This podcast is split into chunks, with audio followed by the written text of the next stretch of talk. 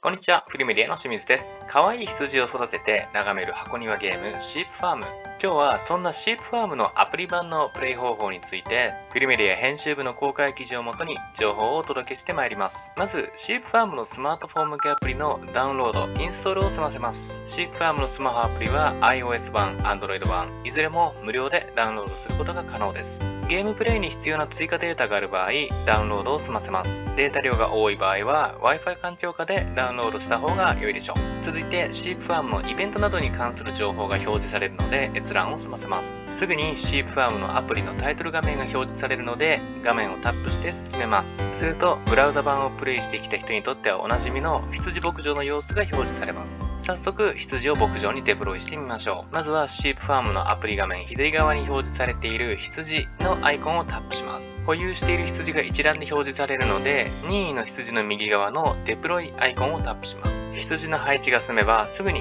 牧場内で遊んでいる羊の様子が確認できます。続いて、シープファームのアプリ画面右側に表示されているアチーブメントのアイコンをタップします。次に、アプリ画面下部に表示されるチャレンジのバナーをタップします。すでに達成済みの内容がある場合、クレームのボタンが有効化されているのでタップします。チャレンジの達成に伴い、一部のリワードが受け取り可能となっているので、タップで受け取りを済ませます。リワードとして受け取った羊は、早速牧場に配置することができます。羊の頭数が増えていくと、牧場がどんどん賑やかになっていきます。アプリ版のシープファームにブラウザ版で遊んできたシープファームのゲームアカウントをインポートすることも可能です。インポートを実施したい場合、まずはシープファームのアプリ画面左上に表示されているアカウントアイコンをタップします。アカウント画面が開いたら、インポートのバナーをタップします。ブラウザ版のゲームからエクスポートしたリカバリーコードをペーストし、改めてインポートのバナーをタップすれば OK です。同じ要領でアプリ版ゲームからアカウントをエクスポートすることも可能です。なお、アカウントをインポートすると、それまでの内容は全て失われますので、実際の操作の際には十分な注意が必要です。今回は羊を眺める箱庭ゲームとして話題のシープファームのアプリ版のプレイ方法について、フィルメディア編集部の公開記事から一部抜粋し、情報をお届けさせていただきました。少しでも面白そうだなと思っていただけたのであれば幸いです。それでは本日の内容は以上となります。